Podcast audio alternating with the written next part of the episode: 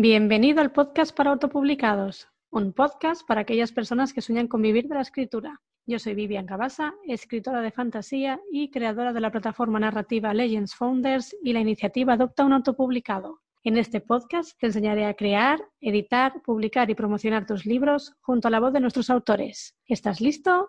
Pues empezamos.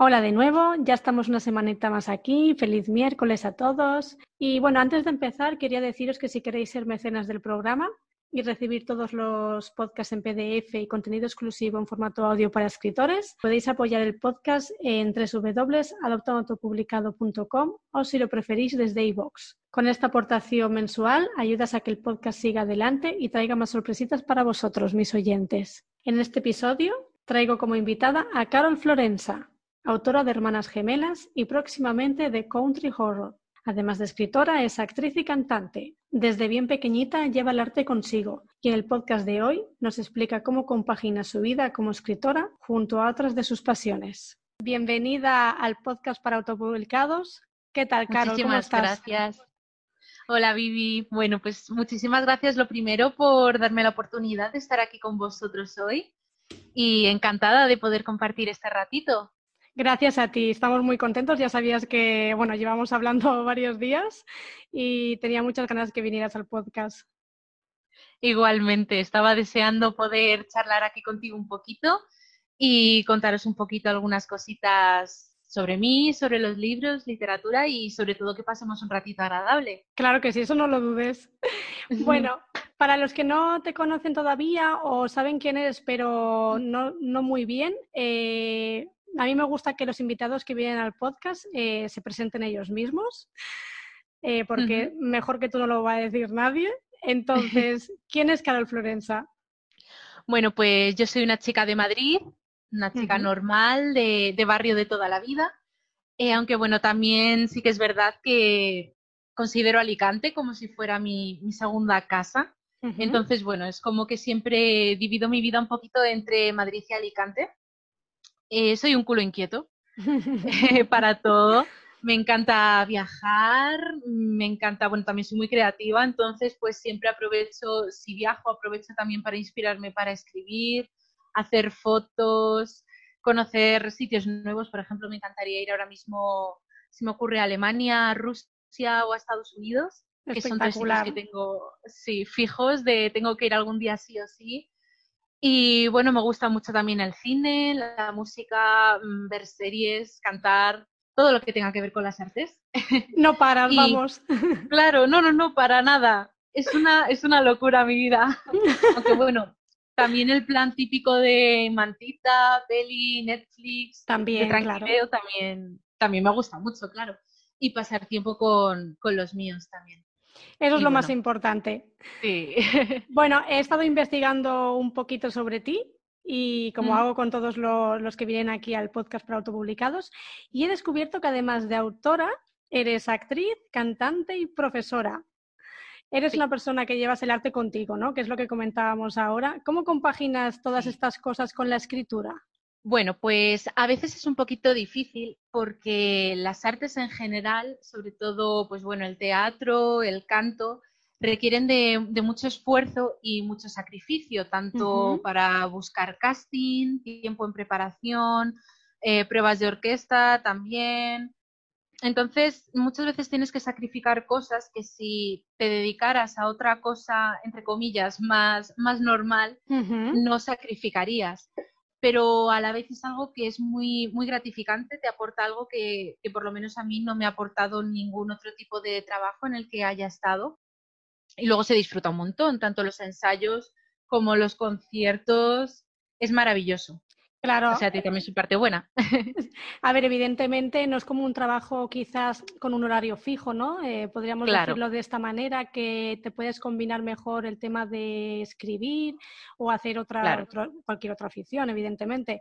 Eh, sí que es verdad que me parece muy curioso, eh, siempre me ha parecido súper interesante el mundo de las artes, del teatro y todo, y, o sea, mm, enhorabuena porque me parece súper enriquecedor para la persona. Gracias. Y, bueno, sí, la verdad es que, aunque a veces es complicado, yo sí que es verdad que la literatura, la escritura, yo lo considero como si fuera también otra de mis grandes pasiones, eh, desde que era pequeñita además. Entonces, eh, siempre procuro sacar un ratito para escribir, aunque no sea de manera más seria, de sentarme en el ordenador, abrir un documento de Word, ponerme a continuar una novela o algún relato, cualquier cosita que tenga, pero siempre, siempre, siempre procuro sacar un ratito para, para escribir, aunque sea en un diario. Sí y, y sobre todo por las noches. por las noches sin vacaciones es cuando más me inspiro. Me vienen las musas y, y voy ¿Qué, del tirón. ¿qué, ¿Qué, recuerdos me dan los diarios? pues no tengo sí. diarios yo. es súper A mí me encanta. Sí, sí, sí. Me encanta. Cuéntanos un poquito, tu primera experiencia como redactora eh, fue en un periódico llamado La Chuleta, ¿no? Eh, ¿dónde, sí. publicaste, donde publicaste varios cuentos y un poemario. Eh, uh -huh. ¿Cuántos años tenías? ¿Cómo surgió esto? Cuéntanos sí. un poquito. Bueno, pues esto fue cuando estaba en primero de bachiller, tendría sí. unos 16 añitos nada más. Y realmente todo este proyecto de, de la chuleta, pues surgió, eh, bueno, me surgió a mí uh -huh. animada por mi tutora en aquel momento, que era mi, mi, profesora de lengua y literatura. Y bueno, a raíz de, de presentar un trabajo en, en, clase que teníamos que contar un cuento y escenificarlo y uh -huh. bueno, teníamos que hacer así un poquito una historia para toda la clase, en el teatro de, del instituto y tal. Y yo elegí el cuento de, de la princesita. Sí. Y, y, a raíz de ahí eh, mi tutora, pues claro, dijo, ay, madre mía. Lo, lo adapté también un poquito, a, aparte de, de, lo que es el cuento y la historia principal, pero luego sí. yo ya como que le metí mi toque. Hablaríamos y... como un retelling, ¿no? O algo así. Claro, uh -huh. claro. No me acuerdo, o sea, ya no me acuerdo exactamente qué es lo que hice escenificación y tal, pero lo que fue la historia fue algo así. Y, y, yo recuerdo eso, mis compañeros que todos me miraban así con los ojos muy abiertos. Tenemos una escritora en clase y no lo sabíamos. y en ese momento, pues claro, mi tutora y luego lo habló con, con, otro profesor, que era el profesor de filosofía de segundo de bachiller. Sí. Y, y entre los dos, pues me dijeron, oye, mira, es que mmm, nos falta gente para que lleven un poquito lo, de, lo del periódico del instituto entonces, ¿qué te parecería si que, querrías guay. participar, querrías hacerlo? Yo encantada. Sí, sí, tanto y tanto. Yo encantada. Claro, o sea, para mí fue una experiencia increíble. Pude compartirla con otras dos compañeras de mi clase que, que eran amigas mías, además, nos llevábamos muy bien. Y, y entre las tres lo sacamos el, el proyecto adelante. La verdad es que yo lo disfruté, lo disfruté un montón ya no solamente por la parte de, bueno, que nosotras éramos las que nos gestionábamos todo, buscábamos las fotos, pedíamos uh -huh. a unos, pedíamos a otros, sino también por la parte creativa de decir, totalmente, mm, van a leer mis textos todo el instituto. Entonces, daba vértigo porque claro. con esas edades, pues, pues bueno, sí que es verdad que yo también soy una persona como muy intensa. Sí. Entonces, todo lo que escribí en esa época era muy intenso. Muy intenso.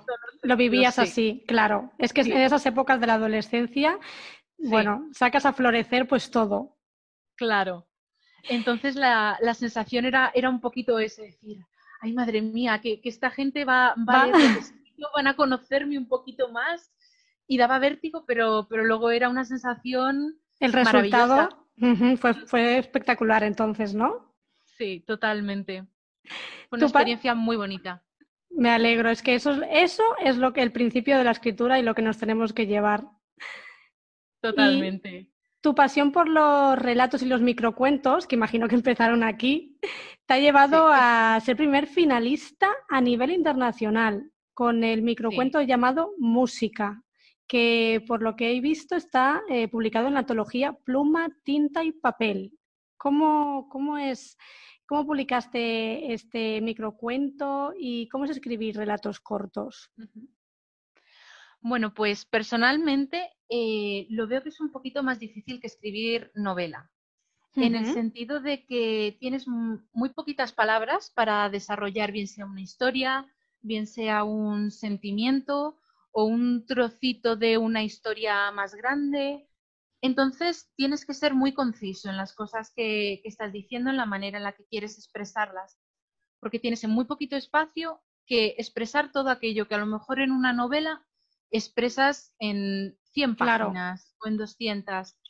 Y ese es el reto. Entonces, lo más fácil, por lo menos en mi caso, es llegar a la idea, decir, pues quiero escribir sobre esto, tener la idea, la idea clara.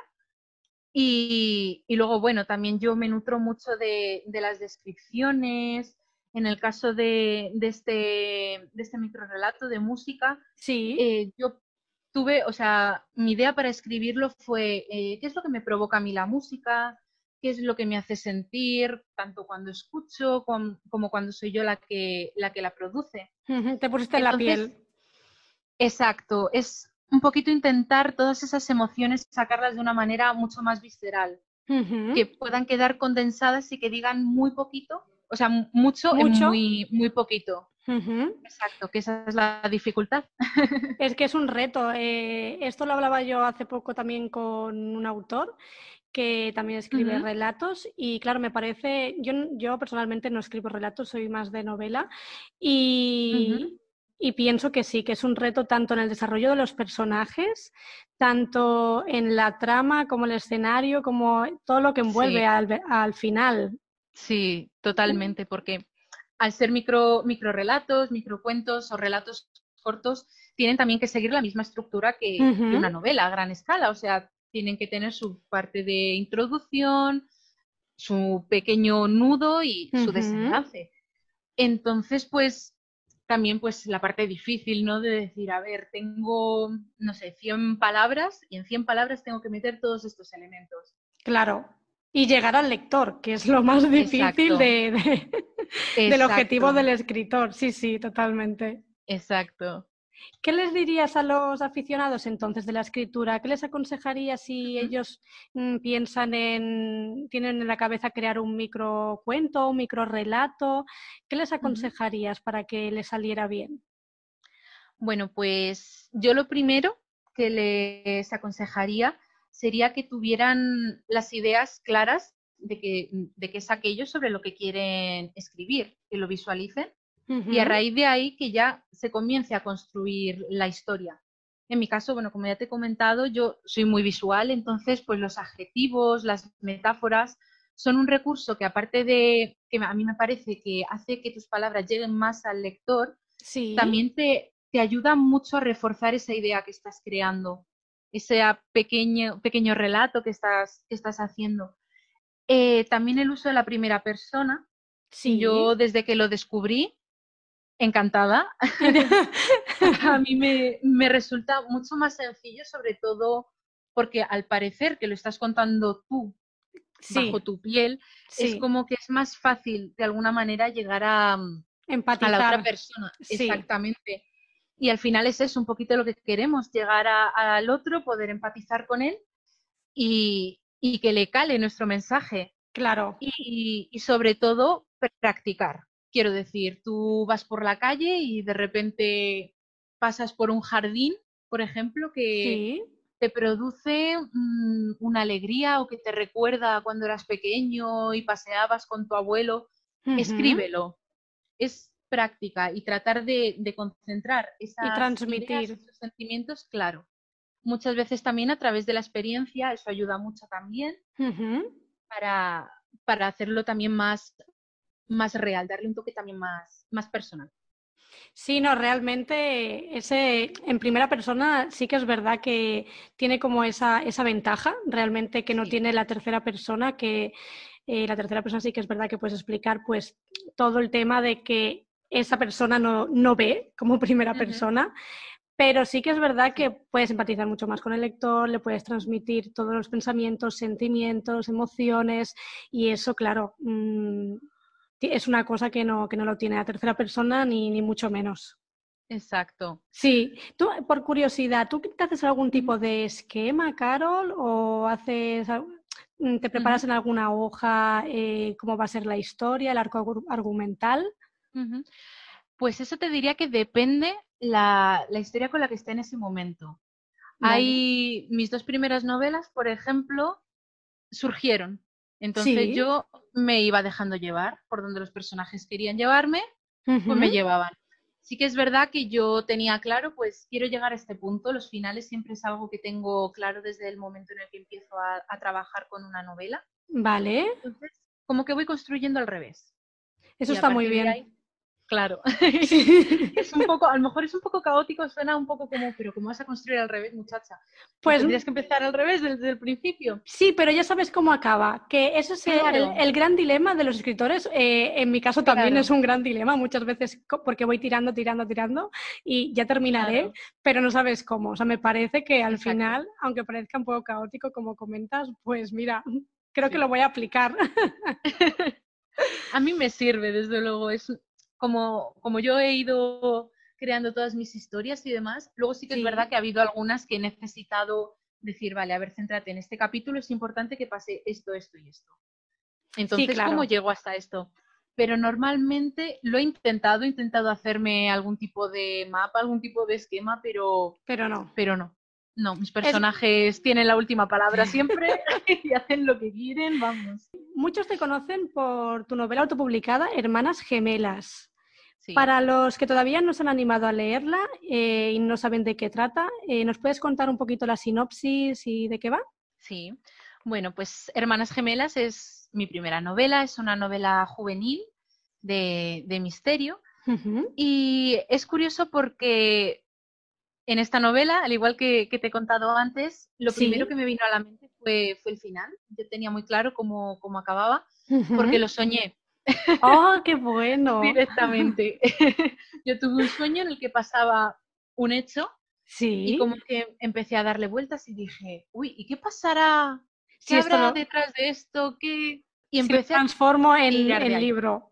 Claro, empecé a tirar del hilo, luego me recuerdo que me inspiraba un montón cuando iba a la playa, iba solita a la playa, iba paseando me inspiraban pues las calles, los edificios y poco a poco empezaron a surgir los lugares, empezaron a surgir los personajes y, ese fue un poquito el, proceso sí, sí, sí. mental que tuve yo para, para llegar a construir esta novela. Yo era muy pequeñita, tenía 15 años cuando comencé a escribir Hermanas Gemelas. ¿Cuántos tienes ahora, Carol, para los que nos oyen?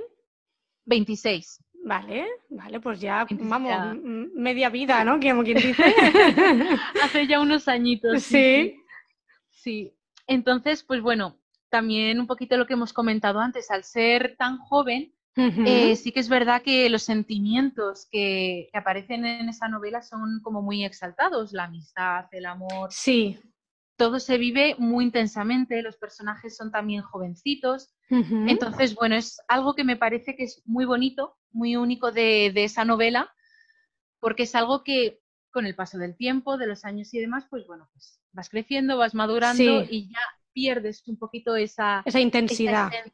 Claro. Entonces me parece que es algo muy, muy bonito de, esa novela y que si lo hubiera quitado, ah, ahora pues no, no sería claro. no sería. No tendría la esencia.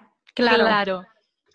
Y, bueno, pues Hermanas Gemelas se desarrolla en los años 80 y nos cuenta la historia de, Yanira, que es una chica que recientemente ha perdido a, su hermana gemela, Cristina. Y su familia, pues bueno, deciden un poquito para empezar de cero y para olvidar, eh, mudarse a un pueblecito de, de la costa. Entonces, pues allí, pues eh, Yanira y su hermano mayor, Luis, empiezan a ser acosados por algo. No saben muy bien el qué, pero creen que es una, el espíritu de una niña que vivió en su misma casa hace 75 años y que murió en unas circunstancias muy trágicas y muy tenebrosas.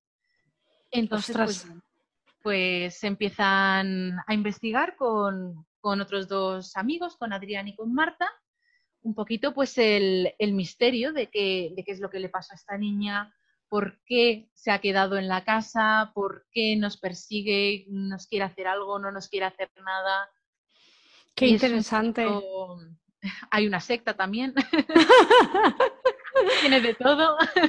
Los pelos de punta, sí, sí, tiene de todo. Y una tensión seguro que vamos. Sí. Entonces, como que para inspirarte en el tema de, la, de las casas y todo esto, ¿te, documentas o, todo fue por imaginación? Pues en el caso de Hermanas Gemelas, todo fue sacado, o sea, de mi imaginación. De hecho, el pueblo en el que se desarrolla la historia no existe. Hay lugares que tomé de referencia algunos lugares de, Alicante, la playa, por ejemplo, la plaza del ayuntamiento, pero luego el resto son todos inventados. Y luego ya a partir de Hermanas Gemelas sí que es verdad que he ido cogiendo a lo mejor escenarios más reales. De hecho, en mi segunda novela, en Country Horror, hay una parte que se desarrolla en Alicante, totalmente. Entonces, tu momento de tu lugar de inspiración, ¿no? Exacto. Esas dos pues las escribí allí, como que lo tenía todo muy muy cerquita y lo podía vivir de esa manera y, y son están en algún sentido, pues bueno, inspirados los lugares en, en Alicante. Luego sí que es verdad que según he ido escribiendo otras cosas, pues a lo mejor me he ido moviendo ya a otros sitios pues fuera de España, he ido con la tercera, bueno, no, con la cuarta, tengo un lío en la cabeza, con esa novela sí que es verdad que, me estoy documentando mucho, ya aparte de, por el sitio. Sí. porque también requiere bastante documentación para, no colarme en muchas de las cosas que digo. Claro. Y, y, eso también es importante, también depende un poquito de lo que escribas. Si escribes más fantasía, pues bueno, tú pones las reglas. Sí, claro. Entonces, depende, va variando. No, está muy bien, muy bien. Y para los que no habéis leído todavía Hermanas Gemelas, que luego Carol también nos hablará de sus, eh, sus proyectos de posteriores Hermanas Gemelas o lo que tiene entre manos. Para los que no lo habéis leído, ya sabéis la sinopsis. Y, bueno, a mí los pelos de punta, vamos. O sea. Em, he visto también que el book trailer de Hermanas Gemelas, eh, que para los que no lo sepáis lo podéis encontrar en el canal de YouTube de Carol. ¿Cómo es tu canal de YouTube? Carol Florenza. Vale, Carol Florenza. y bueno, a mí eh, me pareció espeluznante. Eh, ¿Lo creaste tú misma? ¿Qué querías transmitir con este book trailer? Cuéntanos un poco. Sí, pues lo hice de una manera muy casera. Lo hice con mi cámara de fotos, con el móvil y con el Windows Movie Maker.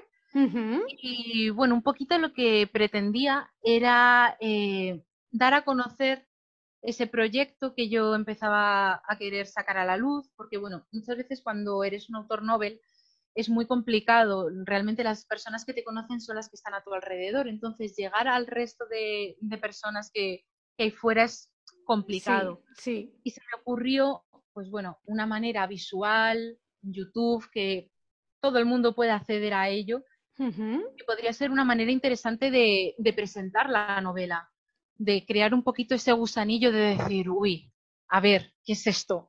sí. claro, y, dejar con ganas también a la gente de, querer descubrirlo, la, historia que hay, que detrás de todas esas imágenes. Entonces, un poquito mi idea con el, con el book trailer era transmitir la esencia de la novela sin contar demasiado. Yo quería dejar ese sentimiento de terror, de inquietud. Lo has conseguido. Serio. Para picar un poquito la curiosidad. bueno, yo pienso que eh, ahora mismo, bueno, no sé cuánto hace que publicaste Hermanas Gemelas, pero ¿cuántos años hace más o menos? Pues Hermanas Gemelas salió en mayo del año pasado. Del año pasado. fue un proceso, sí, fue largo el proceso hasta que se publicó. Sí, sí, Pero yo pienso que eh, tal y como está hoy en día eh, la profesión de escritor, ¿no? Eh, con todas las todo que está más digitalizado, pienso que el book trailer es una de las herramientas mm, fundamentales para tu obra. Sí, totalmente de acuerdo. Mm, totalmente porque, de acuerdo. porque si no, sí que es verdad que puedes llegar a los lectores de muchas formas, pero lo que es el tema visual, hoy en día que a la gente le encanta, pues eso, eh, ver vídeos, eh, verlo todo, pues eh, claro, estamos acostumbrados al cine, a las series y pues un book trailer, que es algo como relativamente nuevo para los libros. Es espectacular. Sí, sí, la verdad es que a mí me parece que es una manera muy buena, igual que cuando vamos al cine y nos ponen el tráiler de una película y ya dices, uy, pues esto tiene buena pinta. Sí, pues cuando salga mm, voy a ir a verla. Lo mismo. Con los libros pasa igual. Totalmente.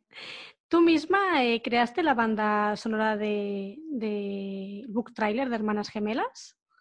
Sí, creamos una, canción que bueno, fue mi, proyecto de, final de la carrera de canto. Sí. Y me pidieron pues eso, que tenía que hacer un mini álbum con algunas covers y que uno de los requisitos era que una de las canciones fuera mía de creación propia. Y yo, pues como estaba un poquito, pues a ver, con la novela tal, pues dije, ya está. Digo, le voy a crear una banda sonora a Hermanas Gemelas. Claro que y sí. Y mato dos pájaros de un tiro. Eh, ¿Te atreverías a cantarnos un trocito de la canción, Carol? Sí, por supuesto. Genial. Os voy a cantar el, estribillo de, un minuto más, que es como se llama la canción, que da título vale. a, la banda sonora.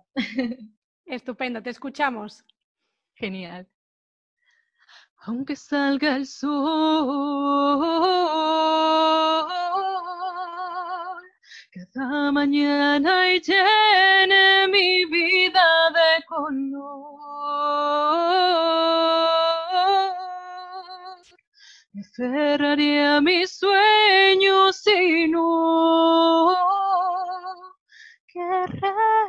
soltar tu mano jamás. Y aunque sé que es imposible, yo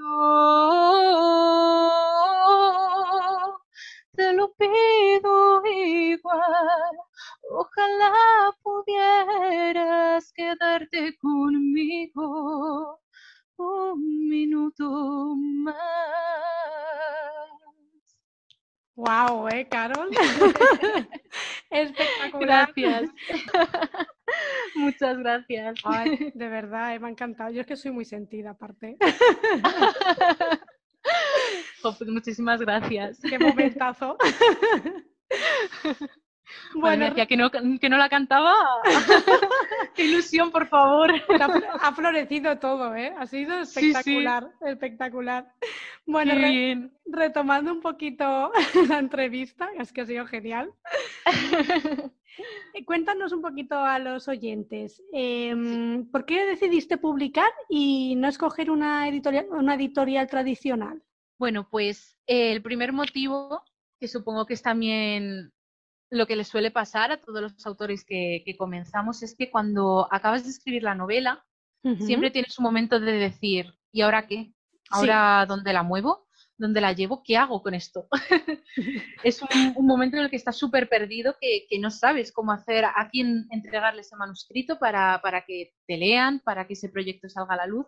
Y sí que es verdad que las editoriales tradicionales eh, es muy complicado acceder a ellas. Yo recuerdo haberme informado de cómo pues, mandar incluso el manuscrito a, editoriales y demás, pero muchas veces al, pues eso, al no ser conocido te preguntan, pero ¿tú has hecho algo? ¿Tú conoces a alguien en este mundo? Claro, todas las respuestas son no. Estoy empezando. Te cierran muchas puertas. Hmm. Exacto, no te dan la oportunidad ni siquiera de, leer el manuscrito, que eso también es algo que digo, bueno, otra cosa es que te pueda encajar, claro. Pero echarle un vistazo, ya está.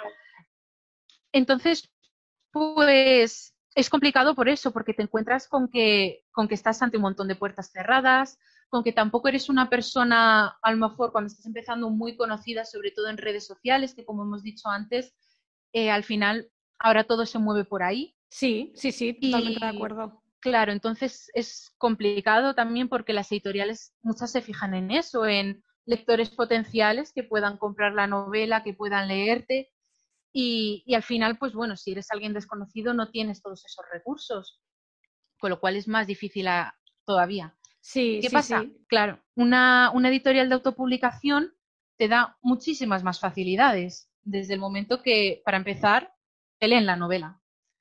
Eso es algo vital. El, primer paso, que vamos, tendría que ser fundamental hasta para las editoriales tradicionales, sí que es verdad que están claro. súper desbordadas, pero claro, eh, te estás perdiendo eh, la opción a lo mejor de encontrar un autor que sí que es verdad que acaba de empezar, pero quizás te sorprende. Eso es, y, y yo he leído eh, muchos autores autopublicados también, tengo además muchos amigos en el mundo del libro que también han autopublicado y son verdaderas joyas las cosas que, han escrito. Entonces es como, madre mía, una editorial enorme se está perdiendo esto simplemente porque no es una persona que tiene millones y millones de seguidores o porque no es conocido en tal medio o por lo que sea.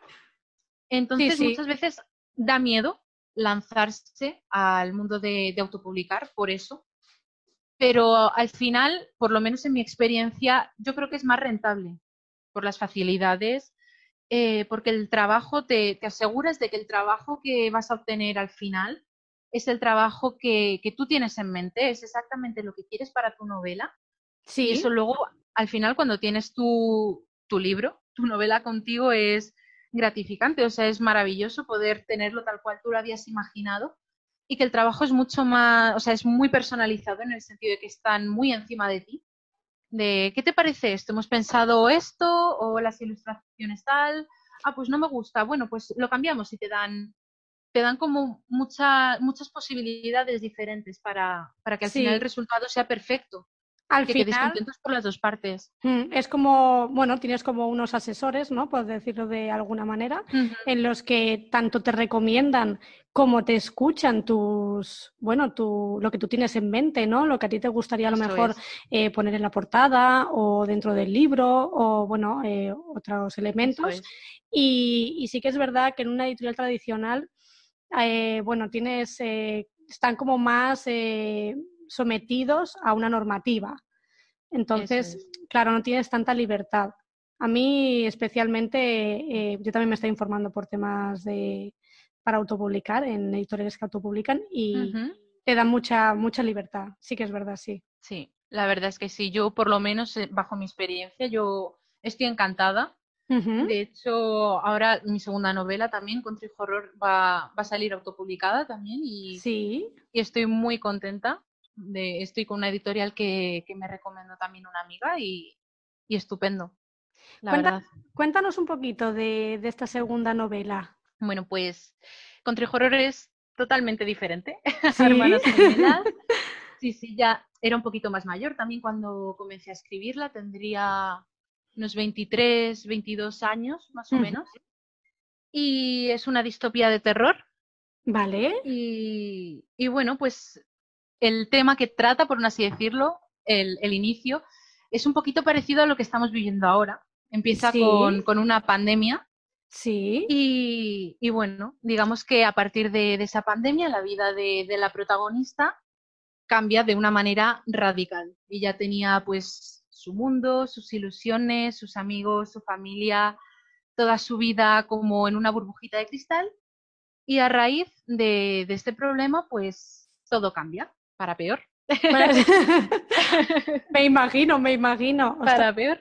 ¿Cuándo, sale publicado? Pues en lo que es la fecha exacta no la sé todavía porque bueno, debido a la, también a la situación, claro. es un poco, se está retrasando todo. Sí. Pero calculo que tampoco le quedará mucho porque ya lo último que sé es que estaban con la portada. Vale, en editorial. Y ya, pues bueno, quedaría la portada que yo le dé el visto bueno a la maquetación íntegra del libro. Sí. ya Estás en fase de, sí, de maquetación, pues entonces quizás eh, aproximadamente dos meses, sí. Sí. Seguramente. Más o menos. Que es lo que sí, más o menos tardan eso. Pero claro, contando que cómo está el tema y tal. Pero bueno, eso es. que ya los que nos oigan ya lo sabréis, que, que sacará, publicará, eh, sería tu segunda obra, ¿cierto? Sí, eso vale. Y, de terror, el género de terror. ¿Cómo, ¿Cómo es esto de escribir terror? Esto me interesa. Sí. bueno, pues eh, yo soy una persona que, aunque soy muy alegre, muy vivaracha, muy, muy Disney, como así decirlo. Y luego escribes eh, novelas de terror. Claro, eso es. Tengo un contraste ahí interesante. Sí, sí. Entonces, eh, la verdad es que esta, esta novela surgió de una manera un poco graciosa, o sea, la historia de cómo surgió Country Horror es también es una anécdota de que estaba yo con, uno de mis amigos y con mi hermano, parados enfrente de una marquesina y ese año estrenaban en cine la película de Guerra Mundial Z. Sí, sí, sí. Y yo, pues claro, a mí me gusta mucho el cine de terror y demás. Y yo les dije, ay, pues vamos a ir a verla, no sé qué y me dijeron, ay, no, una película de zombies, que no, que no, que son todas iguales, qué rollo tal. Y yo que no, que a lo mejor esta es diferente. y me dijeron, ay, pues tú que, que, escribes y que te gusta tanto escribir y tienes tanta imaginación, ¿a qué no serías capaz de hacer algo de zombies que fuera algo totalmente diferente a lo que hay? Y yo que no, Vamos. que, me voy a casar ahora mismo y esta noche. y así surgió. No se nos puede decir el no te atreves a. eso es, eso es. Ahí ya crearon, vamos, un monstruo. qué bueno, qué bueno. Y la verdad es que era una historia que fue surgiendo. Sí. Eh, está, bueno, el final lo tuve claro según iba avanzando con, con, la historia. Es más dura, también es verdad que, que cuenta cosas, habla de temas que son un poquito más duros que los que se tratan en Hermanas Gemelas. Sí, ya no estaría también, destinado a un público juvenil, ¿verdad? Sería más bien juvenil adulto a lo mejor, o sea, tiene, tiene elementos juveniles, pero es más dura. Luego también yo recuerdo cuando, cuando la acabé de escribir, dije, madre mía, digo, creo que me... Que, he creado.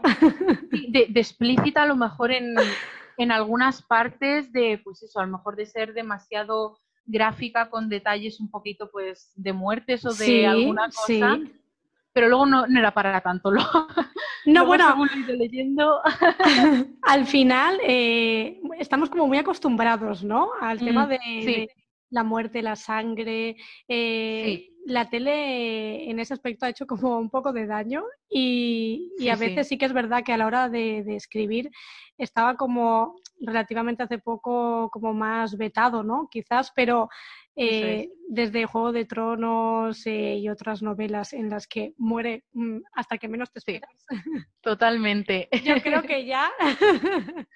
totalmente. Y eso fue una cosa que en un principio me dio un poco de miedo, pero luego ya dije, no, a ver, tampoco estoy haciendo aquí una cosa grotesca, o sea, todo tiene sentido, quiero decir. Y es una historia que, que personalmente, o sea, me gusta mucho, cómo está todo hilado, los personajes, todo tiene un porqué en esa, en esa novela. Desde la primera página, es como no puedes perder atención a ningún detalle porque te voy dejando pequeñas pistas. Qué guay, esos libros me encantan, los que te van dejando como pequeñas pinceladas que al final vas uniendo tú poco a poco como lector. Eso, vamos, no hay, no hay, nada, no hay nada como eso. Eso es. Eh, ¿Qué proyectos tienes entre manos actualmente? Es decir, ¿tienes eh, esta obra que vas a autopublicar próximamente? Eh, ¿También estás escribiendo eh, alguna otra obra? ¿Estás, mm, ¿Qué estás haciendo? Pues mira, justo hace poquito tiempo he acabado una antología de textos cortos, relatitos cortos, ¿Sí? que llevo con ella pues un año aproximadamente, pero ahora me he puesto las pilas y ya, ya he terminado con ella. Eh, y que en cierto sentido mm, la siento que es un poquito como autobiográfica por los textos, salirlo recogiendo de, pues eso, a lo largo de todo un año, de experiencias que me han pasado, de cosas que me han ido pasando según, según lo, lo he ido escribiendo. Al final creo que he conseguido un, un, resultado muy diferente, porque al final no es una novela. Sí. Pero es muy interesante, o sea, pienso que para el lector puede ser muy, muy interesante para verme en otro registro que no es el mío habitual. Sí. Y para mí me ha servido mucho a la hora de, de conocerme también. Aprender, claro. Exacto.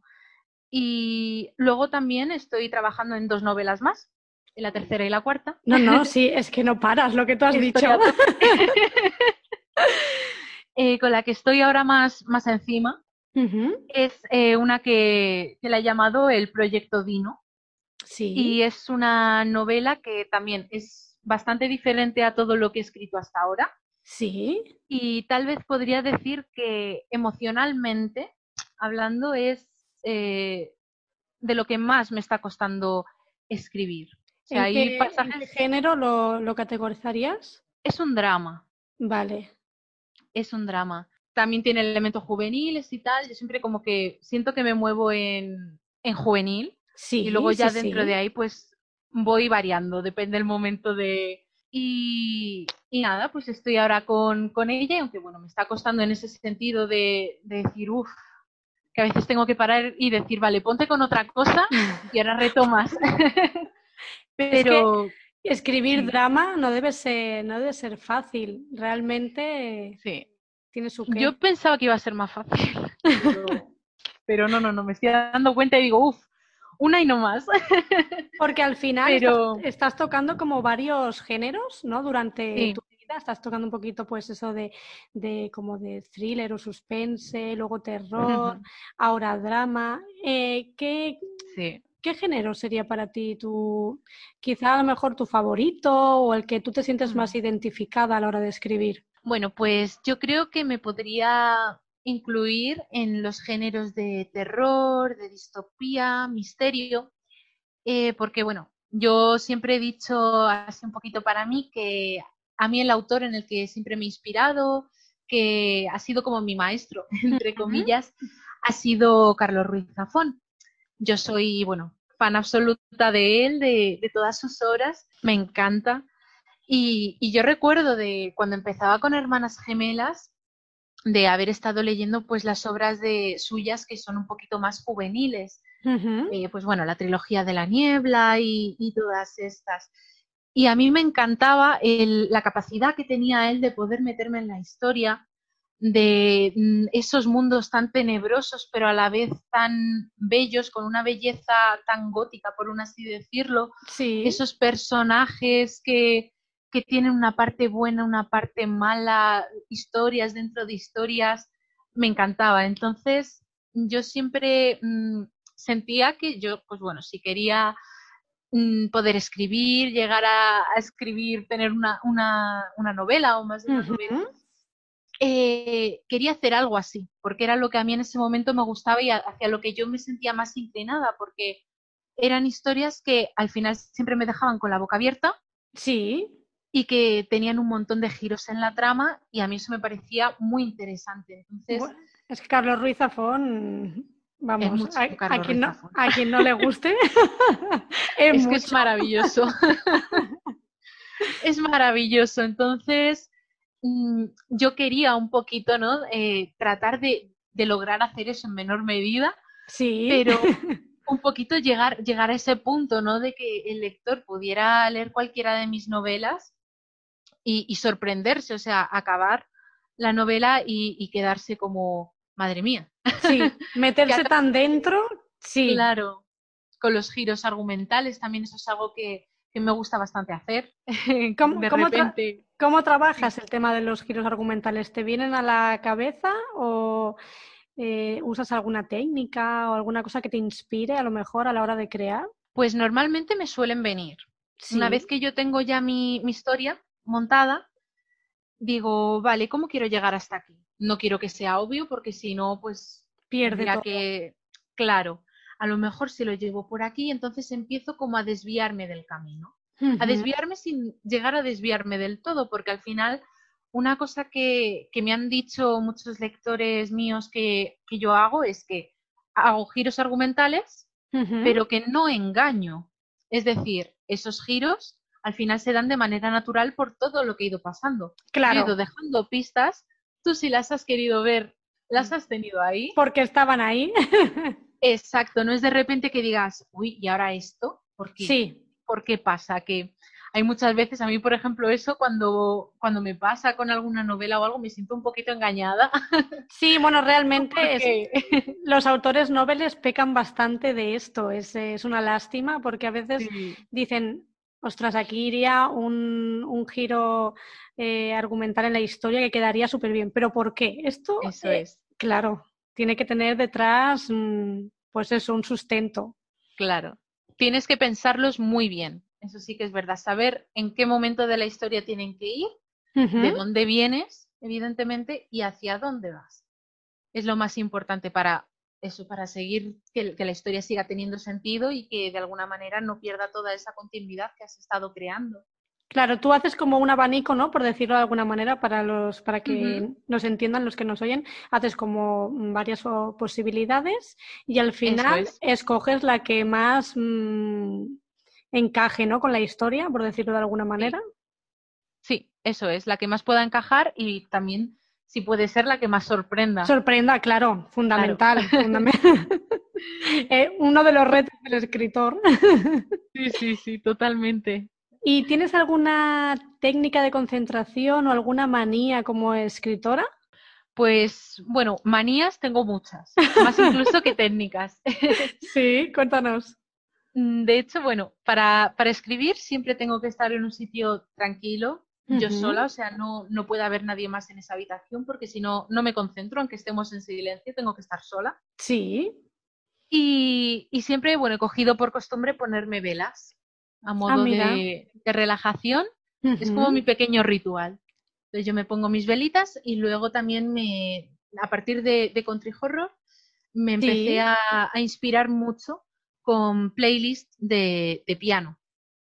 Esto me encanta, sí, yo sí, lo, yo lo uso también todo, bueno, más eh, bandas sonoras y todo esto en general, mm, sobre todo sí, eh, relajadas, no, de- sí, no eso porque, es. pero sí que es verdad que me ayuda mucho para escribir. Hay, hay muchos autores que Mm, no, no pueden escribir con música, Sí, es verdad. pero, pero yo creo que si buscas a lo mejor eh, tu, tu estilo o tu música a Mm, la hora de inspirarte, te puede ayudar mucho en depende de qué Sí. A mí me parece que es algo muy útil, sobre todo porque, bueno, o sea, yo de normal, en condiciones normales, sí que es verdad que no suelo escuchar muchas obras para piano solo. Suelo Sí. escuchar pues más pues sinfonías, obras para orquesta, conciertos de violín y demás. Pero si para escribir me pongo eso, sé que me distraigo, no puedo. Entonces el piano, por un así decirlo, es lo único que me transmite el- todo, todas esas cosas que yo necesito que me lleguen para poder escribir una, una escena determinada o Sí. un monólogo interno de- del personaje sin llegar a distraerme. Hacer que, que todos esos sentimientos que yo quiero transmitir fluyan A de, de través de una la manera, música. claro, más, más visceral, más pura y, y me parece bastante útil. Yo creo que a mí de momento me funciona. Hasta ahora. es lo importante, que, que, bueno, te ayude, te ayude a, a fluir la, la historia y Sí, además si lo, la añades junto a las velas aromáticas, que ahora mm, es algo que he visto que, que muchos escritores usan, es decir, al final lo que hacemos es florecer todos los sentidos. sí. Es una manera de poder dejar que todos tus sentidos fluyan, todos los sentidos que en ese momento pues puedas desplegar. Ujú. Evidentemente, pues también tienes que tener un trabajo muy, muy importante mental de creatividad y demás, pero cuanto más relajada estés, más tranquila, más que también te puedas sentir a ti misma, que estés cómoda, Sí, pienso que todo ese proceso de proceso creativo es mucho más sencillo de, de poder construir a partir de, de ahí con todas esas pues, sensaciones, los olores, la música tranquila, una luz a lo mejor que tampoco sea más fuerte, tenue. pero que, claro, pero que tampoco estés a oscuras, que tengas que estar, for- estar forzando la vista, claro. Entonces es todo como un conjunto de, de sensaciones que construyes a, a tu alrededor simplemente para eso, para hacer que, que todo el proceso creativo sea más llevadero y que al final, pues bueno, las ideas, la rapidez incluso con la que escribes sea, Sí. sea todo más rápido. Sí, sí, sí, totalmente de acuerdo. Me parece muy interesante además porque es lo que comentamos muchas veces. eh, sí que es verdad que parece que la inspiración no llega o, Mm, o te sientas y no, e- no es, no es tu día para escribir, pero si lo mm, acompañas de, toda, de todas estas cosas, es lo que tú comentas, ayudas un poco a que todo pues sea más fácil. Eso es, eso es. Al final es, es un conjunto de Ujú. cositas, de pequeñas cosas que, bueno, pues pueden llevarte a hacer algo, algo más grande. Totalmente. Y cuéntanos, Carol, tienes una voz increíble que la acabábamos de escuchar. Muchas gracias. Sacaste tu primer disco como cantante hace tres años. Eh, ¿cuál es tu sueño? ¿A qué te gustaría dedicarte? Bueno, pues como soñar es gratis, me, lo que yo siempre he querido desde pequeñita, pues era poder dedicarme a la música, a cantar y, y a la escritura. Poder mm, cantar, bueno, yo en mi cabeza tenía mm, poder ser una cantante y abrirme a un mercado incluso internacional, poder Sí, dar conciertos, me- me- o sea, me gusta mucho grabar discos, o sea, uno de mis mayores sueños desde que era chiquitita era poder, poder grabar un disco. Que lo has conseguido. Y Enhorabuena. sí. Y, y bueno, incluso lo mismo, como soñar es gratis. Sí, sí, aquí poder... que sueños en el podcast de autopublicados, por favor, Exacto. sueños. Poder, poder incluso cantar con mis cantantes preferidas, poder hacer un, dueto o algo así con, con Cristina Aguilera o con Demi Lovato que, que me encantan. Sí, sí, sí. Y, sería, vamos, sería genial. Para mí sería maravilloso. ya te veo. Pues, a nivel de, Total. es, que, es que me veo, ¿eh? Sí, sí. ojalá. Y a, nivel de escritura, pues, pues eso, poder seguir escribiendo. Que mis novelas, mis obras, pues que gusten a, a, los lectores y que incluso pues que puedan llegar a ser traducidas a diferentes idiomas para que lleguen a, un público mucho mayor. Y ya, bueno, y ya si me lee Carlos Ruiz Zafón o J.K. Rowling, pues... Entonces vamos. Maravilloso. bueno, esto es... Maravilloso, eso ya. Es un tema me parece muy, muy curioso porque eh, en España, a ver, es un país que es de los países que más se lea. Eh, sí que es verdad que muchos otros países internacionales nos superan con creces Mm. Y, claro, eh, traducir tu, novela o tus novelas al inglés, por ejemplo, que sería el idioma internacional, ¿no? Eh, claro, te abre muchas puertas. Esto es muy interesante de, hacer. ¿Tienes pensado en un futuro traducir tus obras? Pues la verdad es que sí. de hecho, con Country Horror es una de las cosas que, que tengo en mente hacer. Sí. Ya, bueno, una vez que haya logrado moverla, pues por aquí a, terreno nacional, por decirlo de alguna manera. Sí que es verdad que tengo en mente eh, traducirlas al inglés y traducirla al inglés y al alemán. Y bueno, esto ya no sé si será posible, pero todo sería a lo mejor hablarlo con, la editorial y demás. Sí que la, en la traducción al inglés a mí me encantaría poder, aunque sea traducir un capítulo, me haría súper feliz. Sí, sí. Y, y, sí, la verdad es que me encantaría. Bueno, esto yo sí que eh, he leído eh, que hay muchas eh, editoriales que autopublican, tienen como el, añadido, ¿no? Este de si lo quieres traducir, puedes, evidentemente con un, con un extra. desconozco qué tipo de, cantidades, si es mucho o poco, pero sí que es verdad que todo lo que es tema de inglés y tal, yo creo que mm. sí, que, que lo podrías hacer y, es eso, captarías muchísima audiencia. Además, con el título que le has puesto. Sí, sí, el título pega ya simplemente. Ya está. que tiene también sentido, que el título sea en inglés, tiene su sentido. Tiene su qué entonces, ¿no? Sí. Mira, otra, otra pista más. Esa novela es que está, ya te digo, llena de, así pequeñas cositas. De pistas, que sí. la atención. Lo haremos entonces cuando lo leamos bueno, eh, llegamos a la última pregunta, Carol. Para los lectores que quieran conocerte, que quieran saber más de ti, ¿dónde pueden encontrarte a ti y a tus libros? Bueno, pues a mí me pueden encontrar en Instagram, que ahí estoy todos los días subiendo un montón de, cositas, tanto relacionadas con mis libros, con literatura, con música, de todo. Y mi Instagram es carquistagebug, eh, luego también en YouTube, que es Carol Florenza, y en Twitter también, que es igual, Karki Stagebu. Vale, yo dejaré igualmente en las anotaciones del programa todos los nombres con el enlace directo para que, para que vayáis a, las redes sociales de Carol. ¿Y, dónde pueden encontrar los libros, Carol? ¿Dónde... Y bueno, eh, el de Hermanas Gemelas lo pueden encontrar o bien en la web de, de la editorial Tandaya o bien pedírmelo a mí directamente por mensaje directo de, Instagram o de Twitter. Y Country Horror, en cuanto salga, esperemos que, sea ya prontito, prontito. Seguro que sí. o, bien en la, en la web de la editorial Sol de Sol, o bien pedírmelo a mí, vía mensaje directo, en Instagram, en Twitter. Estupendo. Bueno, pues ya sabéis, eh, cualquier cosita que queréis preguntarle a Carol o sobre sus libros, cualquier cosita, ya sabéis las redes sociales y lo dejaré, como he dicho, en las anotaciones. Y nada, hemos llegado al final del podcast. Eh, muchísimas gracias, Carol, por venir. Muchísimas gracias a ti, Vivi. Me ha encantado estar aquí contigo y con todos vosotros este ratito. Lo mismo digo. Ha sido genial. Ha sido muy divertido, muy interesante y vamos, me quedo con tu estribillo que... Muchas gracias. Vale, espero que, bueno, más adelante cuando saques tu nueva obra, eh, te pases por el podcast de autopublicados y nos cuentes más cositas. Por supuesto, encantadísima.